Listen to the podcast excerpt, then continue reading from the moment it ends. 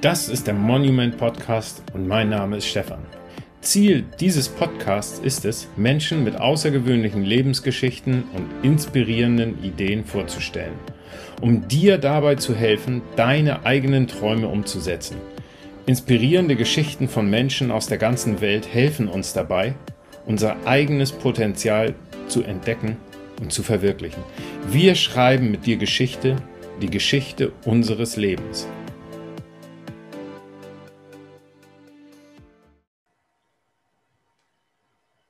Ja, hallo und herzlich willkommen zu einer neuen Episode deines Monument Podcasts. Heute zu Gast Andreas. Andreas hat ein Sportstudium absolviert, nachdem er auf kleinen Umwegen dorthin gelangt ist, obwohl Sport schon immer ein großer Teil seines Lebens war. Danach ging es weiter mit einem Sportstudio, wo er die Trainingspläne geschrieben hat. Das hat er nebenbei gemacht und nebenbei auch noch in einer Sport-Event-Agentur gearbeitet. Heute ist er Trainingsleiter in einem Sportstudio. Weiter hat er sich immer fortgebildet in diversen Bereichen, unter anderem eben halt im Bereich holistische Gesundheit. Aber dazu, was dahinter steckt, dazu kommen wir gleich. Herzlich willkommen, lieber Andreas. Hallo. Andreas, äh, du hast einen, einen spannenden Lebenslauf. Ähm, aber anfangen wollen wir natürlich von vorne. Wo bist du aufgewachsen? Und ja, vielleicht magst du das mal erzählen. Wo bist du zur Schule gegangen? Und ähm, ja, wie, wieso war Sport immer Teil deines Lebens? Bist du in einer sportbegeisterten Familie aufgewachsen oder wie war das? Ähm, ja, also hallo erstmal und herzlich, herzlich willkommen oder vielen Dank auch für die Anmoderation und äh, Danke, dass ich hier dabei sein kann. Ähm, ich komme im Grunde, sage ich mal, grob aus der Region Stuttgart. Ich bin tatsächlich in Stuttgart geboren, ähm, habe in, in kleinen Orten rund um Stuttgart gewohnt. Äh, äh, die Orte werden nicht so vielen Leuten sagen. Der größte Ort ist noch Sindelfingen, wo es ein großes Daimlerwerk gibt. Äh, also große, großes Werk des Autoherstellers. Ähm, und ja, also ich glaube schon, dass Sport immer ein wichtiger Teil von meinem Leben war. Meine Geschwister, ich habe viele ältere Brüder, die mir schon berichtet haben, dass ich noch nicht mal laufen konnte, aber schon gegen den Ball getreten habe. Also äh, Sport und Bewegung scheint von klein auf äh, etwas gewesen zu sein, was, was mich begeistert hat. Ich würde nicht sagen, dass ich aus einer sportbegeisterten Familie bekommen, äh, komme, sondern aber meine Familie hat sich immer viel bewegt. Meine Eltern haben viel gewandert, Bergwandern, Radfahren. Also aktiv waren die schon. Und ähm, ja, irgendwie hat mich Bewegung schon von klein auf eben begeistert. Ich habe als kleines Kind gekickt, ich habe äh, Federball gespielt, ich war Radfahren, ich habe Basketball gespielt, ich bin Skateboard gefahren. Und ähm, ja, wie du schon vorhin in der Anmoderation gesagt hast, ähm, war ich aber immer skeptisch, ob ich in dem Bereich mal Geld verdienen kann und hatte dann immer andere Dinge im Kopf. Bin aber letzten Endes immer wieder auf den Sport zurückgekommen, ob es im, im, um die Leistungskurswahl im Gymnasium ging oder ob es dann später um die Wahl meines Studiums äh, ging habe ich mich dann irgendwie doch immer wieder für Sport entschieden und das waren die besten Entscheidungen meines Lebens, weil ich letzten Endes das mache, was ich von klein aus sehr gerne tue. Ähm, und meine Überzeugung ist eben auch, wenn ich Dinge gut mache, dann, dann bin ich gut drin. Äh, wenn, ich die Dinge, mhm. wenn ich Dinge gern mache, bin ich gut drin. Und ähm, ich glaube, das, das kann ich für mich auch so, äh, so sagen, dass ich, dass ich einfach Interesse an den Dingen habe und deswegen auch die Dinge gut und fundiert weitergeben kann. Mhm. Ähm, Du hast ja eben aufgezählt, was du alles so als Kind für Sportarten und Bewegungen ausgeführt hast.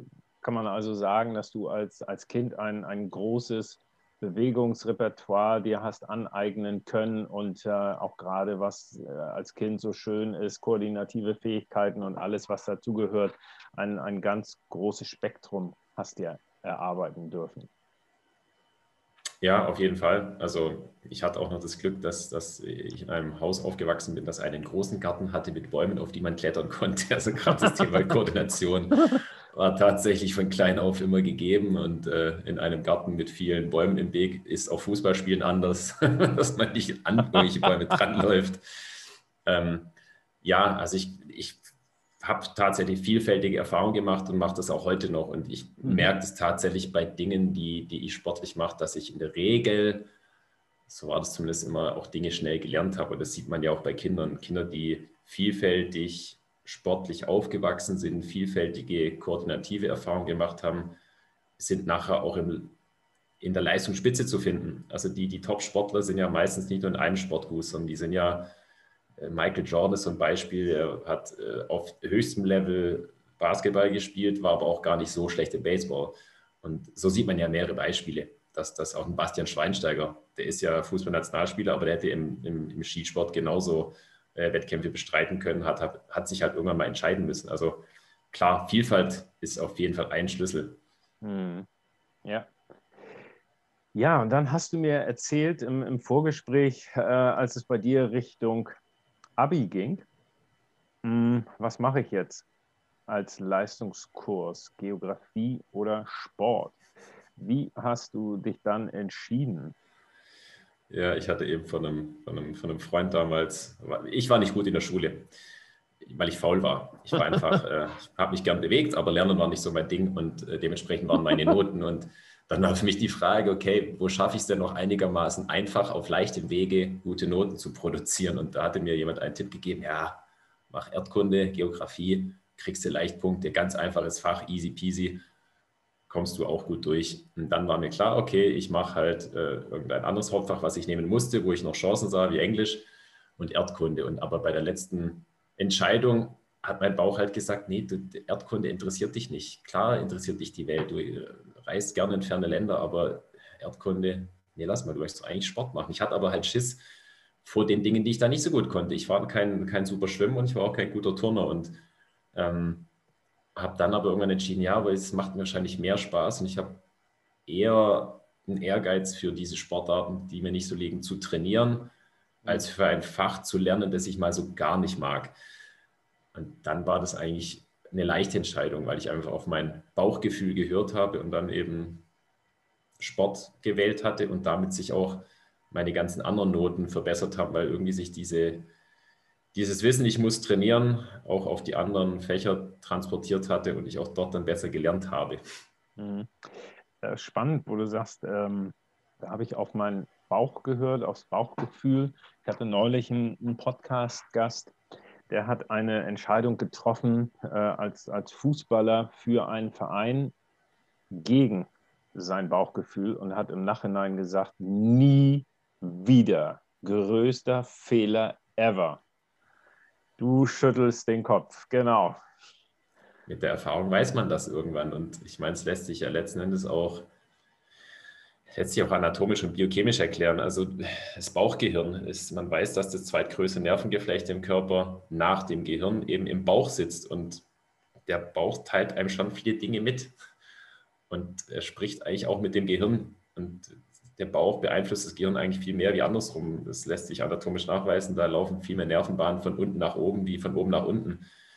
Und deswegen ist das auch so ein Zeichen, wo es, aber das muss man lernen. Das muss man, da muss man Erfahrung machen und wenn man es dann noch vielleicht so ein bisschen sieht, wie es fachlich eigentlich aussieht, der, der Bauch ist schon, schon ein wichtiger Faktor. Hm. Spannend.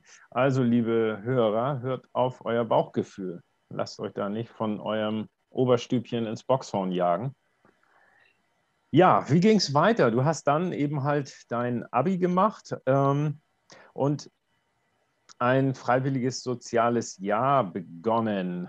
Äh, ich betone gerade begonnen. es war ein, ein, freiwilliges ökologisches Jahr, also freiwilliges soziales Jahr hätte es auch sein können. Ich hatte den Luxus, dass ich weder Zivildienst noch Bundeswehr machen musste, weil zwei meiner Geschwister schon waren und dann stand ich trotzdem eben auch wieder so da und wusste nicht, was machen. Und dann kam irgendwann mein Vater mit, der, mit dem gut gemeinten Tipp um die Ecke, den ich dann auch sehr sympathisch fand, freiwilliges ökologisches Jahr. Dummerweise hat es vom ersten Tag an keinen, keinen, keinen Spaß gemacht und auch da hat mir mein Bauch schon gesagt, du bist hier falsch. Nur dann mal einfach so direkt wieder raus, war auch nicht mein Ding. Ich wollte eigentlich, ich bin eigentlich ein Mensch, der Sachen zu Ende bringt und habe mich sehr lange damit rumgequält und dann halt noch mehr damit beschäftigt. Was willst du eigentlich? Was kannst du? Was machst du gerne? Was machst du gut? Und dann war das eben wieder das Thema Sport und habe mich dann eben in der Zeit entschieden, dass ich doch ein Sportstudium mache, obwohl ich noch nicht wusste, was ich damit dann irgendwann anfange. Ähm, ich hatte da noch kein festes Ziel. Ich werde Sportlehrer, ich werde Sportstudioleiter oder was auch immer.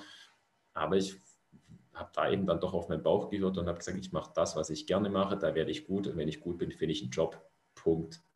Mhm. So du, hattest, ja, du hattest im Vorgespräch gesagt, äh, dass du eben halt wirklich so überlegt hast, wenn ich jetzt Sport studiere, äh, wie soll ich damit Geld verdienen? Das sind so das die, die Gedanken, die uns da als allererstes durch den Kopf gehen. Vielleicht auch irgendwelche aufgestülpten Glaubenssätze aus der Familie oder aus dem Umfeld oder woher auch immer. Ähm, ja, kanntest du da irgendwelche Leute, die gesagt haben, ah, Andreas, was willst du denn damit? Lass das sein, das ist Unfug, das wird sowieso nichts, das ist kunstlose Kunst. Ja, kunstlose Kunst. Genau, Dankeschön. Kunstloses Brot. Genau. Ähm, also aus der eigenen Familie nicht. Okay. Da waren meine Eltern eigentlich sehr offen und, und haben gesagt, ja, du musst, du musst halt selber entscheiden, was du machen möchtest. Und haben mir Anregungen gegeben, gut gemeinte, aber mich nicht in die Richtung gedrückt. Das kann ich mir vorstellen, dass es in anderen Bereichen anders ist oder in anderen Familien vielleicht auch. Ähm, aber klar hat man doch irgendwie so das Gefühl, ja, wo verdient man Geld damit? Und das war zumindest zu der Zeit, als das bei mir drum ging, war schon die Frage, ja, was machst du denn mit Sport? Äh, Sportlehre, okay, kann ich mir noch vorstellen, aber ich kann kein anderes Fach unterrichten. Und was machst du hm. mit Sport sonst? Ich werde weder Fußballtrainer in der Bundesliga noch. Und ähm, also, aber damals hatte ich eigentlich, ich kann nicht mehr sagen, warum das für, bei mir so im Kopf war, aber ich klar hatte schon dann nach, danach schon mal so die, die, die Erfahrungen von, von den Eltern anderer äh, oder Mitschülern, die dann gesagt haben, ja, wie, du bist jetzt äh, äh, Sportstudioleiter, äh, kann man davon leben? Ich so, ja, kann man schon. Ja, aber dann wohnst du noch bei deinen Eltern. Nee, nee. Ich kann schon meine eigene Miete zahlen. Das funktioniert schon nicht. Also, ich glaube, das ist heutzutage nicht mehr so, aber ich glaube, das war schon so lange ein Thema. Es machst mit dem Sportstudio. Was willst du denn dann machen? Da wirst du ja nichts. Hm. Ja, du hast dann Sport in Tübingen studiert und eben halt nebenbei in einem Sportstudio gejobbt. Was waren so da deine Aufgaben? Ja, ich habe da im Grunde, das war für mich auch so der Schritt dann aus diesem freiwilligen ökologischen Jahr raus hin zum, zum Sportstudium, habe ich gesagt, dann möchte ich aber vor auch in dem Bereich ein Praktikum machen. Dann, dann will ich da auch wirklich Praxiserfahrung sammeln. Also habe tatsächlich erstmal ein Praktikum gemacht in einem im, heutigen Studio, in dem ich heute auch noch arbeite. Okay. Und war da halt an der Theke, habe halt äh, ja, alles Mögliche dort gemacht, äh, bis zur Empfangstätigkeit und ja, dann, dann ging es eben mit dem Studio, mit dem Studium Sportwissenschaften eben weiter, dass ich dort als Trainer angefangen habe, Trainerlizenzen gemacht habe, habe dann angefangen, Kurse zu geben und habe mich in dem Bereich weiterentwickelt. Ich kenne viele Sportstudenten, mit denen ich studiert habe, die haben halt einfach Sport studiert, haben nebenher mit äh, Fußball ein bisschen Geld verdient. Dann mussten die nicht arbeiten, aber die standen halt am Ende des Studiums halt auch mit nichts da, weil sie sich gesagt haben, ja, was mache ich jetzt? Da hat es mhm. halt nichts. Und das war jetzt im Nachhinein gut, dass ich eben während des Studiums immer noch Praxiserfahrung hatte, meinen Fuß schon in dem Sportbereich drin hatte und damit automatisch danach leichter einen Fuß reinbekommen konnte, weil ich konnte eben auch schon Praxiserfahrung vorweisen. Ähm, hm. Ja, so, so war das. Und äh, im, im, Vorgespräch hast du mir erzählt, Andreas, dass du auch in einer Sport-Event-Agentur warst, was hast du da gemacht für den Handballverein Frisch auf Göppingen zum Beispiel? Genau, also es ging bei dem, bei dem Praktikum unter anderem um die Heimspielorganisation ähm, von Marketing, Ticketing über eben auch Betreuung des VIP-Zeltes, wo dann nach den Spielen, vor allem nach erfolgreichen, auch ein bisschen gefeiert wurde. Ähm, äh, Sponsoren äh, zu betreuen. Also das, das war sehr, sehr vielfältig. Eine andere Tätigkeit war eben auch noch die, die Betreuung von einem sehr renommierten, weltweit bekannten U19-Hallen-Fußballturnier für, für eine große Firma. Ähm, also das war sehr, sehr vielfältig und ich mag diese Erfahrung auch nicht missen. Die haben mich äh, weitergebracht. Wir hatten es ja vorher schon, Vielfalt, glaube ich, ist, ist, ist immer ein wichtiges Thema und sich nicht nur auf eine Sache zu beschränken. Ähm, oder zumindest mal offen zu sein für, für, mhm. für viele Dinge. Ähm, ja, war eine, eine, sehr interessante Erfahrung, aber war dann nachher doch nicht das, wo ich, wo ich mehr rein wollte, weil ich doch eher tatsächlich Sport aktiv, Gesundheit fördern, äh, mhm. eher so als meinen Interessensbereich gesehen habe. 2006 hast du deinen dein Abschluss gemacht in Tübingen dann und bist Trainingsleiter im Studio geworden. Richtig? Genau, bin dort mhm. in einem, dann von einem damals äh, Nebenher-Tätigkeit in einem Vereinsstudio eben in, in den kommerziellen Bereich gewechselt, war dort Trainingsleiter, also war quasi der, der Chef aller Trainer oder der, der verantwortlich für, für das Trainerteam, was mhm. Schulung, Einteilung, ähm, Kundenbetreuung anging. Ja, und das war dann eben so die, die ersten Schritte. Ähm, und ähm, war das so eine Art ähm, Job, die dich erfüllt hat? Ja, sagen wir, es war so der erste Schritt. Das war natürlich erstmal schon ein Schritt vom, vom Studium und theoretisches Wissen und als Trainer arbeiten und plötzlich für ein Trainerteam zuständig sein. Ich meine, ich weiß nicht, ob das in, ich glaube, das kann auch kein Studium leisten, dass es dich auf eine Führungsrolle vorbereitet. Und plötzlich war ich für ein Team aus Trainern zuständig, die teilweise den Job schon länger und häufiger gemacht haben wie ich. Mhm. Ähm, da wird man natürlich aber auch ähm, auf eine gewisse Weise bescheiden, weil man sieht, da gibt es Leute, die können es vielleicht auch besser. Ich muss noch ein bisschen an mir arbeiten mhm. und sei mal dankbar, dass du da bist, wo du bist. Mhm. Ähm, mhm. und von dem her war es erstmal halt auch was ganz anderes vom Studium, jeden Tag lernen, Theorie, dann in der Praxis viel arbeiten, jeden Tag mit Menschen zu tun haben, nicht nur immer nebenher, sondern wirklich jeden Tag. Ähm, ich, ich sag mal für mich, ich kann nicht sagen, dass es mich erfüllt hat, aber ich kann auch eigentlich jetzt zuerst in den letzten Jahren sagen, dass ich da meine, meine Erfüllung gefunden habe, weil ich weiß, wo meine Stärken liegen. Man kennt sich selber natürlich mit einem gewissen Alter besser, ähm, kann sich und seine Stärken besser einschätzen, hat auch mit mehr Erfahrung, mehr Fachwissen bessere Erfolge, glücklichere Kunden. Und das ist natürlich mhm. was, was im Endeffekt dann jetzt mich schon erfüllt, wenn ich sehe, dass Menschen nachher gesünder aus unserem Studio rauslaufen, wenn Leute nach einer Ernährungsberatung dankbar sind, weil sie sagen, hey, jetzt geht es mir endlich besser. Mhm. Und das finde ich schon was sehr Erfüllendes, Menschen tatsächlich helfen zu können. Mhm. Ähm, seit zehn Jahren arbeitest du jetzt in einem vereinseigenen Studio. Ja. Und zwar wo?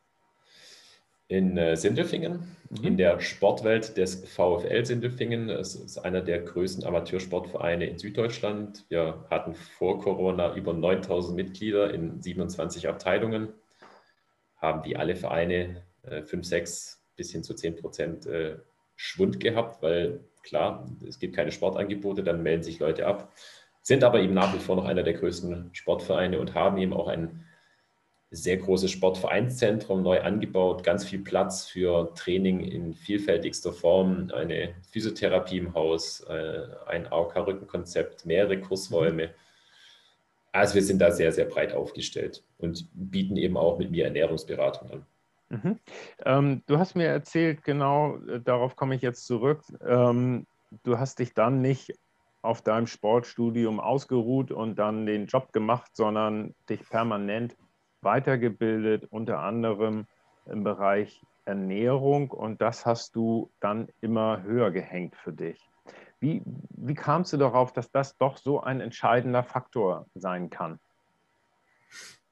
Hm, ja, also zum, zum einen halt auch, als ich eben dann ins Berufsleben eingestiegen bin, habe ich halt gemerkt, dass natürlich auch häufig Fragen zum Thema Ernährung kommen. Das, dann wird es einem auch immer bewusster, wie wichtig das Thema Ernährung ist. Also wenn man jung ist, denkt man, naja, ich mache Krafttraining, ich brauche Eiweiß. Und da hört es dann auf mit dem Wissen zum Thema Ernährung. Und dass da noch viel mehr dahinter hängt, das kommt dann halt so nach und nach. Und wie gesagt, das ist schon ein Bereich, der mich interessiert. Und habe dann eben schon so da immer mehr und mehr nachgeforscht. Hatte dann noch ein sehr einschneidendes Erlebnis, dass mein Vater an Darmkrebs erkrankt ist. Er ist letzten Endes auch dran gestorben. Und dann war natürlich schon auch die Frage, ja, was kann ich denn tun, um sowas zu verhindern? Und dann ist zwangsläufig natürlich die Ernährung wieder ein Thema. Äh, und auch die Art und Weise, wie Ernährung Gesundheit fördert oder eben nicht fördert oder eben Krankheit fördert. Und dann habe ich mich eben da entschlossen, auch neben dem Wissen, was ich mir selber schon eingeeignet hatte, eben noch ein Fernstudium zu machen ähm, an der Akademie der Naturheilkunde, um da mich zum ganzheitlichen Ernährungsberater weiterzubilden. Mhm. Ähm, Du hast im, im, Vorgespräch gesagt, dass du da einen anderen Weg gegangen bist als äh, die Deutsche Gesellschaft für Ernährung. Äh, da hast du dich letztlich ein bisschen gegen entschieden. Warum? Ähm, ja, weil die Deutsche Gesellschaft für Ernährung natürlich schon anerkannt ist als eines der Institute in Deutschland, die sagen, wie eine gesunde Ernährung aussieht. Das Problem ist, dass die klassische Ernährungspyramide, die von der DGE mal aufgestellt wurde, also DGE, Deutsche Gesellschaft für Ernährung, aus der Nachkriegszeit stammt, wo es darum ging, wie man das deutsche Volk, das arm und am Boden lag, arm war und äh, schlecht ernährt, wie konnte man diese, diese arme Bevölkerung gut ernähren? Beziehungsweise da ging es darum, wie konnte ich überhaupt dafür sorgen, dass die ihre, ihre Nahrung, dass genug Nahrung kriegen. Und dann war die, die Frage nicht, ist die Ernährung gesund, sondern ist sie günstig? Und daraus ist dann mehr oder weniger entstanden, dass die Grundlage die Kohlenhydrate sind und das ist halt völlig überholt und wissenschaftlich überhaupt nicht haltbar, dass sowas gesund sein könnte. Und deswegen waren für mich jegliche Ernährungsausbildung, die die DGE-Grundlagen, die DGE-Richtlinien als Grundlage haben, waren für mich völlig raus, weil es einfach nicht Wissenschaft ist, sondern altes Wissen, das andere, andere Voraussetzungen hatte. Und deswegen habe ich da bewusst einen anderen Weg gewählt, der eben wissenschaftliche Grundlagen hat und sich auf eine natürliche Ernährung aber be bezieht. Mhm.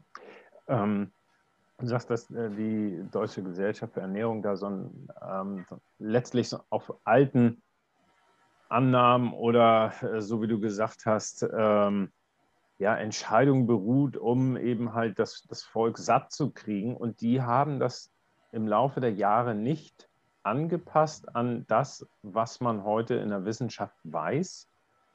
Mäßig. Mhm. Also die haben das schon angepasst und die haben schon auch das Thema Gemüse stärker forciert und, und schon auch erkannt, dass Fette großteils gesund sind und dass äh, nur Kohlenhydrate auch nicht gut ist. Aber eigentlich müsste, müssten die ihre Pyramide fast komplett auf den Kopf stellen. Das machen sie halt nicht. Mhm. Ähm, und es wird halt immer noch viel in der Ernährung in, in, der Ausbildung von Ernährungswissenschaftlern einfach tatsächlich nicht harte Wissenschaft angewendet. Oder sagen wir mal Wissenschaft aus den 70ern. Und in den 70ern waren halt, war halt auch Cholesterin schuld, dass das Herz-Kreislauf-Erkrankung gibt. Und es ist halt einfach nicht richtig. Wenn man sich jetzt da die Grundlagendaten anschaut, weiß man, da wurde damals betrogen. Da hat einfach jemand eine Hypothese verfolgt und hat geguckt, wie er seine Statistik so gerade biegt, dass seine Hypothese stimmt und hat nicht Wissenschaft betrieben. Mhm. Und, und, und so die nachweislichen Gründe für, für Diabetes äh, und Herz-Kreislauf-Erkrankungen hat man halt einfach beiseite geschoben. Stichwort Zuckerindustrie, Zuckerlobby, die dann nachweislich, das weiß man heute, Wissenschaftler bezahlt haben, dass sie nicht sagen, was ihre Erkenntnisse denn so sind. Mhm. Und das ist einfach, ich verstehe es selber nicht. Und wenn du so die, die größten Ernährungswissenschaftler fragst, wie Nikolai Worm, einer der renommiertesten Ernährungswissenschaftler in Deutschland, der fragt sich dieses Thema auch, warum immer noch auf alten Bissen rumgeritten wird, wobei man es doch besser weiß. Also äh, glaube keiner Statistik, die du nicht selber gefälscht hast. Auf jeden das, Fall. Das ist ein Punkt. Und ähm, ja, so wie du eben gesagt hast, äh, kommen wir zu einem ganz spannenden Thema, wo ich auch dran glaube, dass die, die Zuckerindustrie und so weiter da schon äh, versorgt, dass wir möglichst viel davon aufnehmen durch Werbung und äh, ja, wo das in den Supermärkten positioniert ist, auf Augenhöhe für die Kinder etc. etc. Finde ich eigentlich ganz traurig, dass äh, ja, wir mehr oder weniger versucht werden, zwar nicht krank zu werden, aber ähm, auch nicht wirklich aufgeklärt werden, wie wir uns gesund erhalten sondern das ist so ein, so ein Zwischending und damit, ja, also. Ja, also ich meine, da fällt mir gerade was dazu ein, du musst auch mal einfach so die Werbespots von der deutschen Fußballnationalmannschaft sehen. Mhm. Für was macht die deutsche Fußballnationalmannschaft Werbung? Ja, Bier. Nutella haben sie mal gemacht. Nutella mhm. Und Cola. Mhm. Also das, das dürfte eigentlich nicht sein. Also mhm. eigentlich ist es ein ja. ganz schlechtes Vorbild, was man da abgibt. Und das mhm. Problem mhm. ist halt, die zahlen halt gut. Also mhm. eben die großen Firmen zahlen da eben viel Geld. Und dann sagt die deutsche Nationalmannschaft, naja, ob das jetzt Werte sind, hinter denen wir stehen können, ist doch mal egal. Wir ja. kriegen das Geld, passt schon. Und ja. das glaubt doch, also wer ernsthaft glaubt, dass ein Fußballnationalspieler sich täglich morgens Nutella aufs Brot schmiert, das funktioniert heute nicht mehr.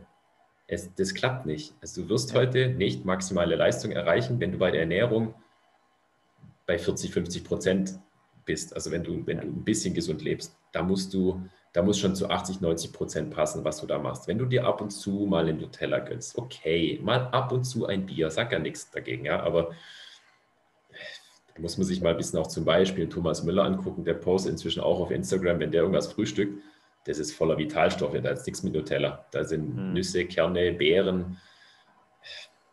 Ja, ich glaube, also, dass ähm, äh, ich kenne mich da im Fußball nicht gut genug aus. Ich komme ja aus anderen Sportarten, aber wenn ich so Herrn Lewandowski sehe, ich glaube, der hält sich schon ziemlich gut an das, was so die, ähm, die Ernährung betrifft. Der ist ja äußerst selten verletzt, hat schon eine lange Karriere jetzt letztlich mit den wenigsten Verletzungen, die du dir vorstellen kannst irgendwie. Ne? Ja, es gibt auch das Beispiel vom Leon Goretzka oder auch vom Ami mhm. Yunis. Also Leon Goretzka, sage ich mal, ist das bekannteste Vorbild. Der hatte, okay. als er noch bei Schalke war, mhm. ähm, war der schon immer als großes Talent bekannt, aber er war eben sehr häufig verletzt, sehr häufig krank und hat deswegen nie so sein Leistungsmaximum erreicht, dass man gesagt hätte, ja, der schafft einen Durchbruch. Okay. Und sein letztes Jahr bei Schalke, da war der richtig gut, da hatte er auch keine Verletzung und ist so richtig, hat es quasi so, so, so sein, sein Wert gesteigert. Und was halt keiner weiß, der hat davor umgestellt, sein, seine Ernährung umgestellt, weil man erkannt hat, dass er eine Glutenintoleranz hat dann hat er auf eine glutenfreie Ernährung umgestellt und plötzlich ist halt einfach seine Leistung konstant explodiert. Und der ist auch nicht von Nutella jetzt so muskulös geworden, sondern da steckt halt eine gesunde Ernährung und viel Training dahinter. Mhm. Das wird einfach in der, in der Öffentlichkeit so gar nicht wahrgenommen oder auch nicht transportiert. Ja, ja. Ja, ich glaube auch, dass da Ernährung ein ganz, ganz wichtiger Teil unserer, unserer Gesundheit ist. Das ist halt nicht nur, in Anführungsstrichen, nur bewegen und Sport machen, äh, ist auch ein großer Teil, findet in der Küche statt. Ne? Ja, vor allem, man muss ja mal, also dazu noch eins, eins muss man ja vielleicht dazu mal sagen. Also, wie oft ernährst du dich am Tag?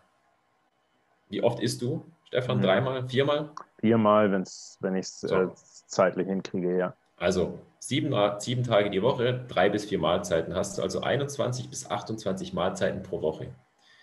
Wie oft treibst du Sport? Vier bis fünf Mal. So, vier bis fünf ist schon viel. Der Durchschnittsdeutsche schafft es nicht. Aber vier bis fünf Sporteinheiten im Verhältnis zu 21 bis 28 Mahlzeiten, da ist doch klar, wo der große Hebel liegt. Du wirst mit vier, fünf tollen Sporteinheiten nicht 28 schlechte Mahlzeiten ausgleichen können. Kompensieren das muss können. Deine Ernährung mhm. noch besser passen. Ja, ja. Gerade was die Gesundheit angeht, wirst du da mehr bewegen können, weil du es täglich drei bis viermal machst. Mhm. Ja. Ähm, Spannendes Thema, Andreas. Äh, du hast dann eben halt einen, einen anderen Weg gewählt und, äh, wie du gesagt hast, die Akademie für Naturheilkunde. Ähm, was war so da der Schwerpunkt und wo ist da so der, der große Unterschied vielleicht, äh, den du da im Nachhinein erkennen kannst? Zu genau den Punkten, die wir eben gesagt haben. Ja, also der, der, der wichtigste Ansatz war, war da auch für mich das Thema der, der Ganzheitlichkeit, weil ich kann eben natürlich nicht mein Ernährungsverhalten von meinem Bewegungsverhalten, vom Schlafverhalten trennen, weil im Endeffekt müssen alle Faktoren passen, damit das Gesamtbild stimmt. Also wenn ich Gesundheit möchte, dann kann ich nicht erwarten, dass ich fünfmal die Woche Sport treibe und super viel Stress habe, ganz schlecht schlaf, Rauch, Alkohol trinke nur Fastfood esse, das wird nicht funktionieren, sondern das Gesamtbild muss passen. Also es war bei dieser Ausbildung, die ich da gemacht habe, der Fokus auf der Ernährung, weil es mhm. einfach ein wichtiger Hebel ist. Aber genauso ging es halt darum, naja, wo können denn Erkrankungen ihre Gründe haben? Da gibt es Ernährungsgründe, weil bestimmte Vitalstoffe fehlen, aber es gibt eben auch Gründe wie Stress und gelöste Probleme. Es gibt natürlich das Thema Schlaf. Ähm, also eines der wichtigsten Dinge für die Gesundheit ist Schlaf, weil die Regeneration, auch das über Nachts Gehirn gereinigt wird, das sind so Dinge, die, die halt auch sehr wichtig sind. Ähm, und natürlich das Thema Bewegung. Und das ist halt so ein, so ein, so ein ganzheitliches Konzept vom Thema Gesundheit, was halt viele einfach nicht beachten. Die denken halt nur an eine Sache und erwarten, dass sich damit alles lösen lässt. Mhm.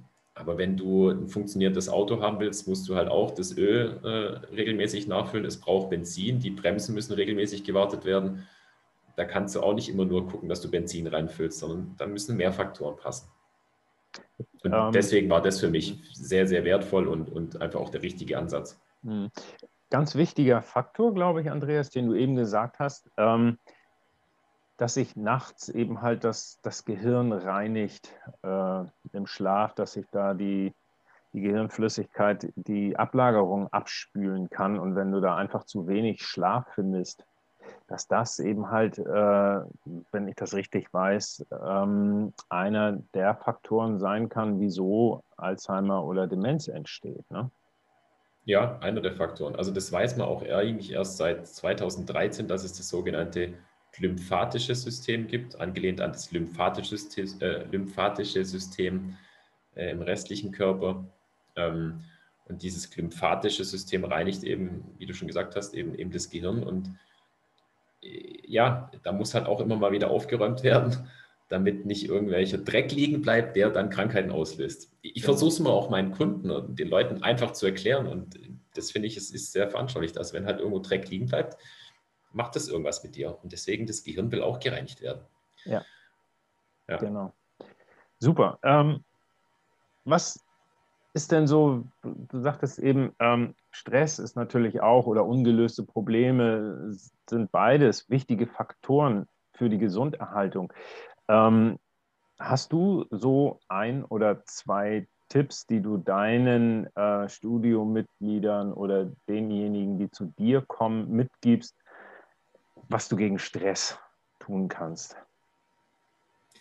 Ja, die, die Liste ist lang, das weißt du selbst. Mhm. Also beim Thema Stress ist ein ganz kleiner Tipp ist eben das, das Thema morgens äh, ein Glas lauwarmes Wasser zu trinken mit ein bisschen Himalaya-Salz. Es kann auch ein Meersalz sein. Wichtig ist, dass es ein natürliches Salz ist, das auch noch gewisse Mineralien enthält.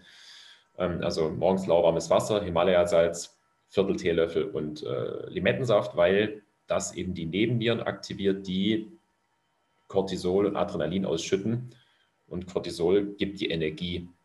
Ähm, und da geht es einfach vor allem darum, dass, dass man dadurch sanft seine Cortisol, also seine Stresskurve harmonisiert. Man hat morgens mehr Energie mit der Folge, dass man abends auch besser müde wird, besser schläft. Das, ich habe ganz viele Kunden, die nur mit diesem Tipp morgens Glas lauwarmes Wasser, Himalaya-Salz, Limettenwasser, äh, Limettensaft rein, tatsächlich einfach nachts besser schlafen.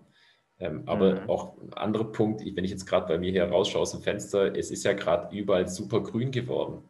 Es hat mhm. jetzt viel geregnet, das hat vielleicht zu ein bisschen Stress geführt, weil wir nicht raus durften, aber ähm, grün ist nachgewiesen eine Farbe, die antidepressiv wirkt.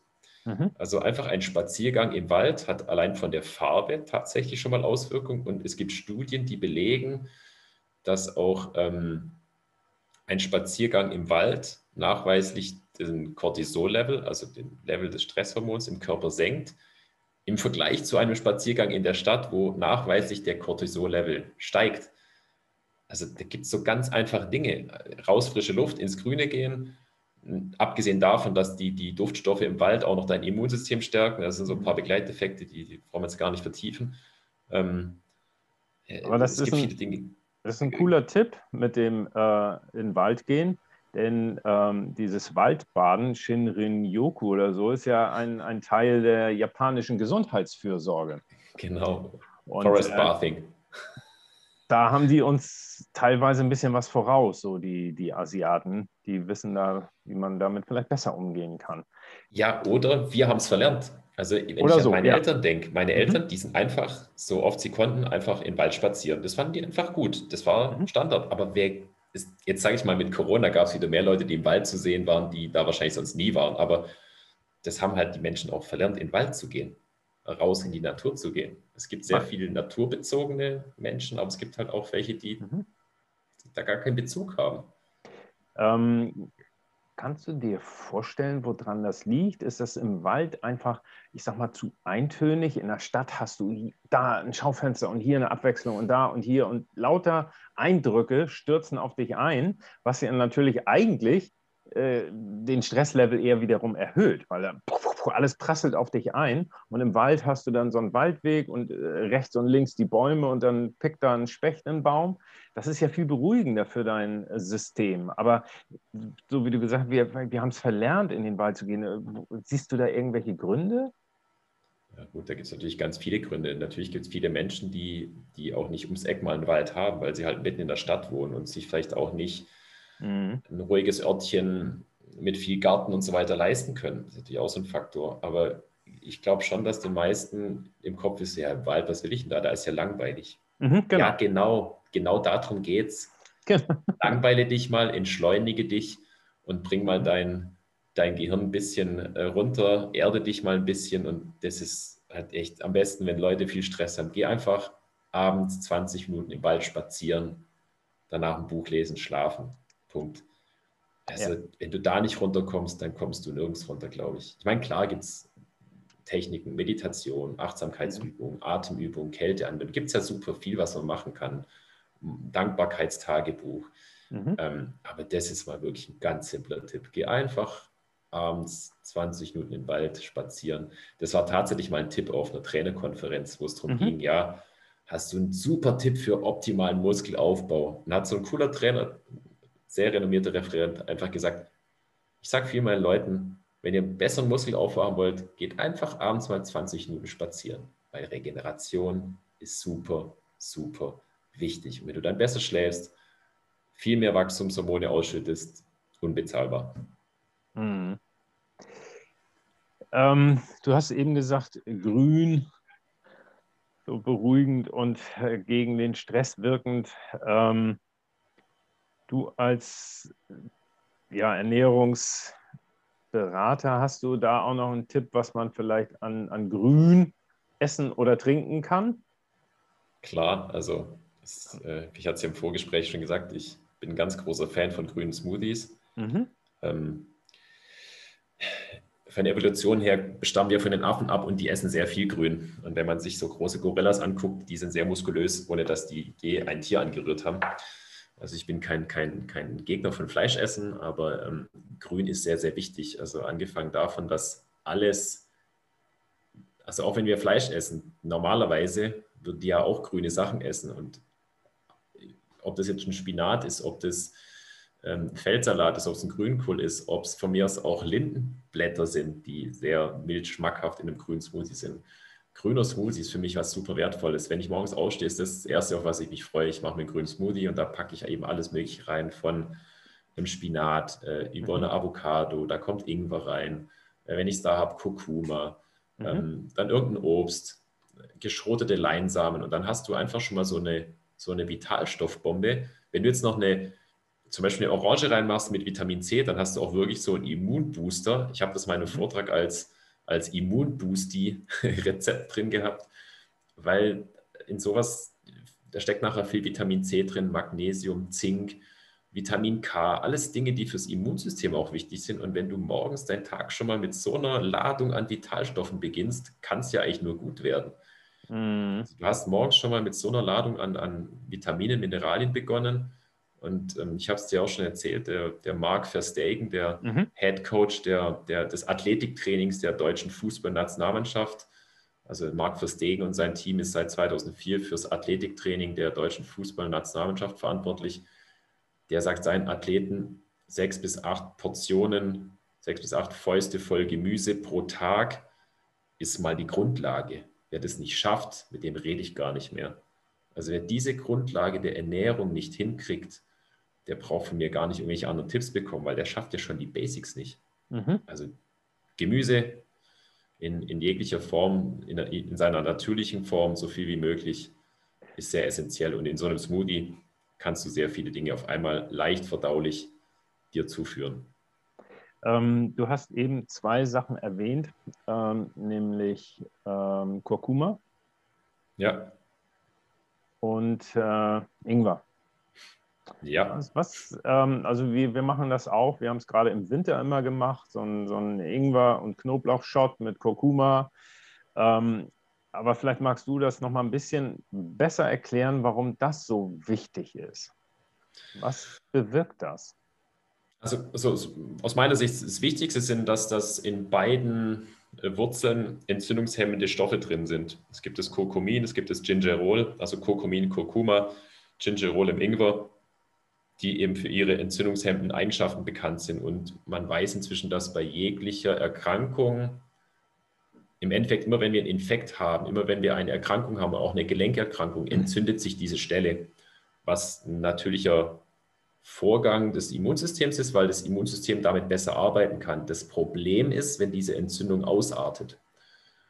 Und da sind dann solche Stoffe wichtig, dass eben diese Entzündung unter Kontrolle gehalten wird und eben auch wieder abklingen kann. Und da ist halt gerade die Stoffe aus Kurkuma und, und Ingwer sind da, sind da sehr wertvoll. Nebenbei weiß man, dass, dass eben Ingwer antivirale Eigenschaften hat, ähm, auch schmerzstillend wirken kann. Es gibt Studien, die belegen, dass, sind, dass je nachdem, wie viel Ingwer man sich, Ingwer man sich zuführt, es ähnliche Wirkung wie eine Ibuprofen haben kann.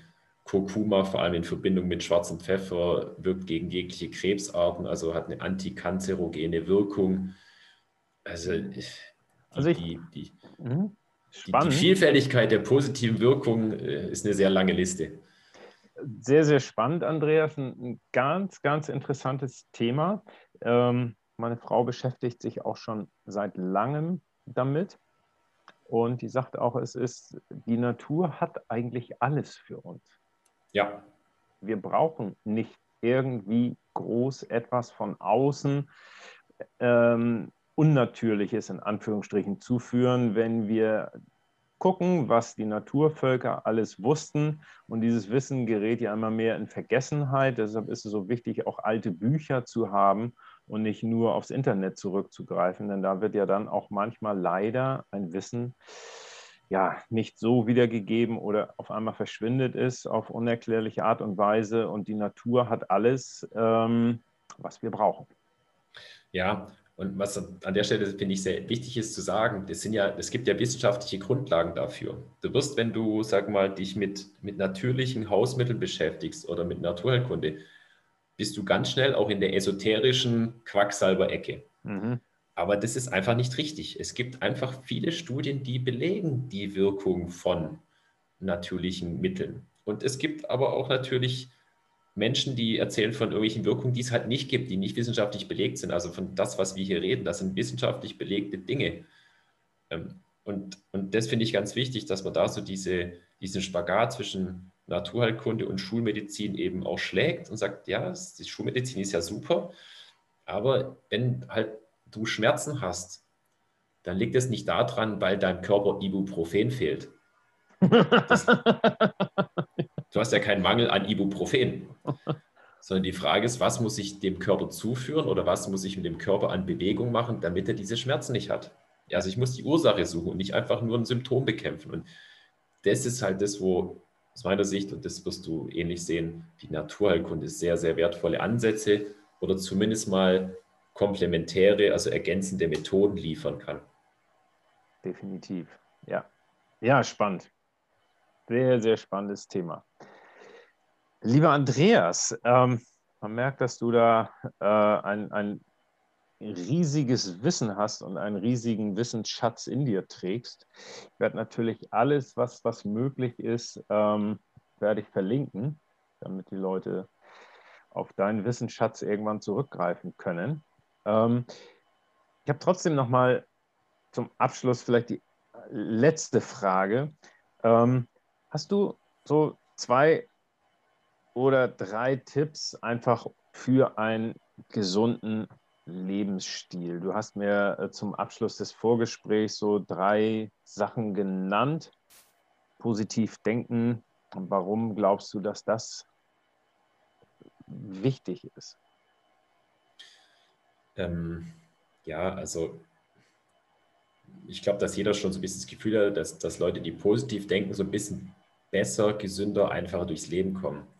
Aber auch das lässt sich zwischen wissenschaftlich belegen. Also da gibt es inzwischen eben auch Studien, die belegen, dass ähm, da macht schon die, die Körperposition zum Beispiel äh, was aus. Also wenn jemand eben mit vorgezogenen Schultern, Kopf hängt, ähm, da sitzt und es über mehrere Minuten, lässt sich tatsächlich im Körper ein höherer Cortisol-Level messen. Wohingegen in äh, selbstbewussten Posen der Testosteron-Level steigt. Und so ist es eben auch mit dem positiven Denken. Ähm, also man weiß eben auch, dass Menschen, die positiv denken, tatsächlich ein stabileres Immunsystem äh, aufweisen können. Und deswegen finde ich tatsächlich so ein Tipp, also ich, mache das selber, aber ich habe das auch schon anderen Menschen gehört, die stehen auf und sagen, ich bin erstmal dankbar, dass es mir gut geht. Mhm. Ähm, aber grundsätzlich auch dankbar zu sein, die positiven Dinge im Leben sich bewusst zu machen. Ich, man merkt das jetzt mit der, mit der Corona-Pandemie, dass viele Leute immer fokussieren, was man nicht darf. Und da bin ich eingeschränkt und da muss ich eine Maske tragen. Aber die Dinge zu sehen, was man dadurch gewonnen hat, die sollte man eigentlich sehen. Das macht die, die eigene Realität ja schöner. Und das wiederum hat eben auch tatsächlich nachweislich Auswirkungen auf, auf ein stärkeres Immunsystem. Und dankbar zu sein, dass man trotz Kurzarbeit Geld kriegt, dass man mhm. trotz, äh, dass alles zu ist, ja raus in die Natur kann. Ähm, also gibt es ganz viele Dinge und ich, positives Denken und Dankbarkeit ist eines der, der, der wertvollsten Dinge für mich persönlich, mhm. die, die mein Leben bereichern und da bin ich überzeugt, dass mich das auch gesünder macht. Mhm. Äh, Dankbarkeit, glaube ich, auch ein ganz, ganz wichtiger Faktor, hast du ja auch schon ähm, in dieser Episode angesprochen, so eine Art Dankbarkeitsbuch, Tagebuch oder wie man das auch immer bezeichnen will, äh, zu führen dass man sich abends hinsetzt und äh, drei Dinge aufschreibt, für die du am abgelaufenen Tag, für die du dankbar bist oder morgens äh, sich da Aber morgens auch schon dankbar sein. Also man kann, ja. also wenn ich jetzt morgens aufstehe, sitze in meiner Küche, da scheint die Sonne rein, das ist ein super Gefühl, wenn die, einem die Sonne ins Gesicht, Gesicht scheint. Man kann für so ganz einfache Dinge ja dankbar sein. Und wenn man schon dankbar startet, also es gibt so einen Spruch, ähm, ich muss gerade überlegen, wie das, wie das funktioniert. Ähm, nicht die Glücklichen sind dankbar, sondern die Dankbaren sind glücklich. Mhm. Also was kommt zuerst? Eigentlich kannst du selber dafür sorgen, dass du glücklich bist, indem du Dankbarkeit praktizierst. Und du brauchst nicht darauf warten, dass, dass, dass irgendwelche Dinge, tollen, tollen Dinge passieren und du deswegen glücklich bist, sondern du kannst schon selber dafür sorgen. Und da ist so ein Dankbarkeitstagebuch ein, ein kleiner Schritt dazu. Ja, ja, ich glaube auch, dass, ähm, so wie du sagst, ne, glücklich, ähm, das Glück wird bei dir nicht an die Tür klopfen, weil es nicht weiß, wo du wohnst. Äh, da musst du schon ein bisschen selber für sorgen. Ne? Du musst du schon selber strecken, hier bin ich. Genau.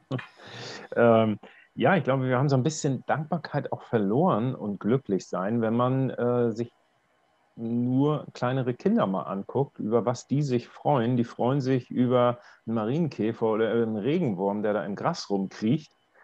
Äh, oh, guck mal und wie toll und, und, und. Die freuen sich über die kleinsten Sachen. Ich glaube, ja. da, da dürfen wir bei den Kindern gucken, wie das geht. Die sind auch nicht so kopfgesteuert wie wir. Also wir denken über, wenn wir irgendwas machen, immer erstmal drüber nach, wie sieht es jetzt für andere aus? Was denken die? Kann ich das so machen?